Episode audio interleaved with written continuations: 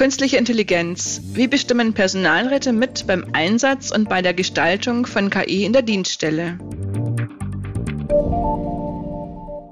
Chatbots auf Behördenwebsites, Serviceroboter in Eingangszonen, Videoauswertung von Bewerbungsgesprächen. Die Potenziale von künstlicher Intelligenz im öffentlichen Dienst sind enorm.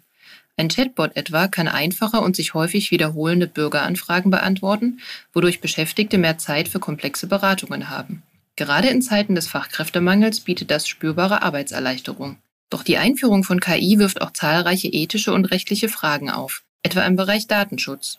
So kommt zum Beispiel kein Verfahren in der Sachbearbeitung ohne die Verarbeitung von Sozialdaten aus.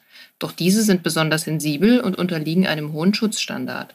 Und der muss auch bei der Verarbeitung durch eine KI gewährleistet sein. Viel zu tun für Personalräte, die bei der Einführung und Anwendung von KI zu beteiligen sind. Sie sind frühzeitig zu informieren, um die Auswirkungen auf die Arbeitsbedingungen und den Datenschutz kritisch zu prüfen. Zudem bestehen zahlreiche Mitbestimmungsrechte. Und besonders wichtig für Personalräte, die Beschäftigten ins Boot holen. Deren Arbeit verändert sich durch KI enorm. Doch gerade von ihrer Akzeptanz hängt der gelungene Einsatz von KI maßgeblich ab. In der Oktoberausgabe von Der Personalrat erfahren Sie, wie und wo sich KI gewinnbringend einsetzen lässt, wo sie zwingend mitbestimmen und wie sie die Beschäftigten auf dieser Reise mitnehmen.